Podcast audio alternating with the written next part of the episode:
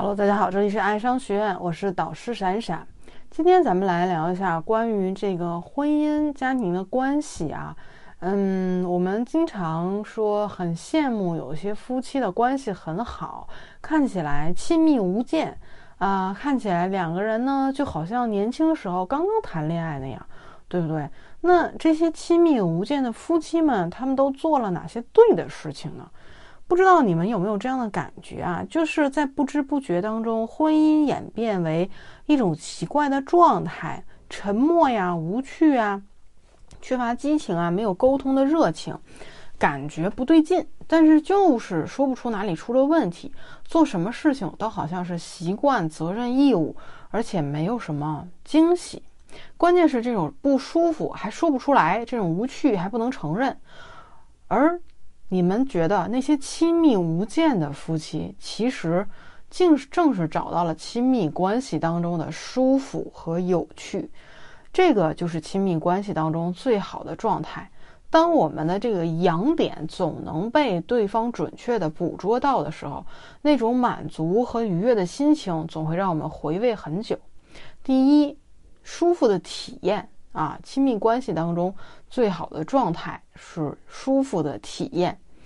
嗯，那么美国的心理科学这个主席呢，约翰·古德曼和他的太太长期研究婚姻关系，他们认为影响婚姻质量最重要因素是沟通的艺术。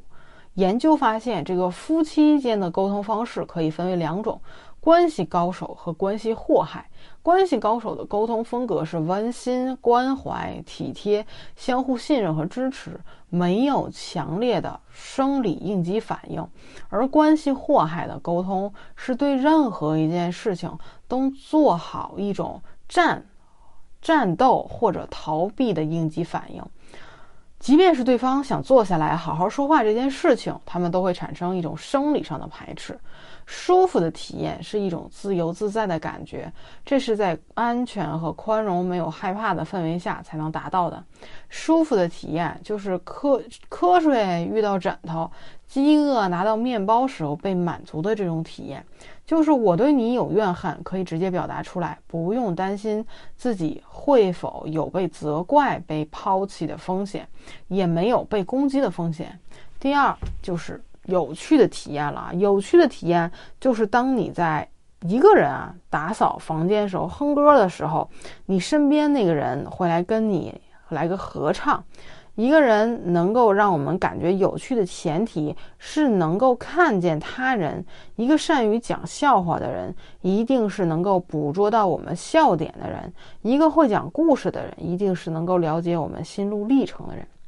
一个有趣的人，会在一些看似没有意义的事件中寻找积极的意义，会在一些重要的时刻安享当下。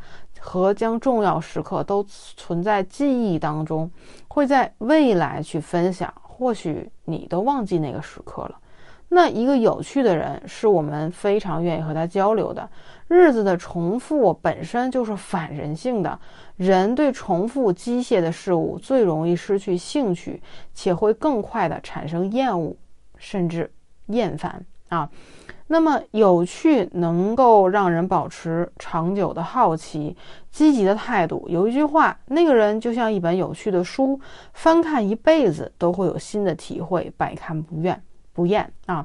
人生终极的意义就是吃喝玩乐嘛，在生理满足的过程当中寻求心理上的满足，而情趣相投是很多人所渴望的关系，也是所有婚姻关系中最稳定的一类。之所以如此。哎，就是因为彼此在一起舒服，同时也感觉到有趣啊，所以如果你想做一顿做一对亲密无间的夫妻，那你既要让对方感觉到舒服啊，另外，你要感觉到有趣啊，感觉到有趣。那舒服和有趣建立在什么之上？建立在有效的、正确的沟通之上啊！建立在你对对方情绪的捕捉，对对方的。这个情感的需求的理解之上啊，所以这个亲密关系如何能够维护的好，这是一门啊需要系统学习的学问啊。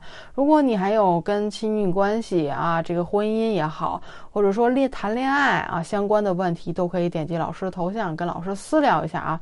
关注小卢爱商学院，你将听到更多的两性相处的公开课啊。好，有问题就来私聊老师，我们下节课再见。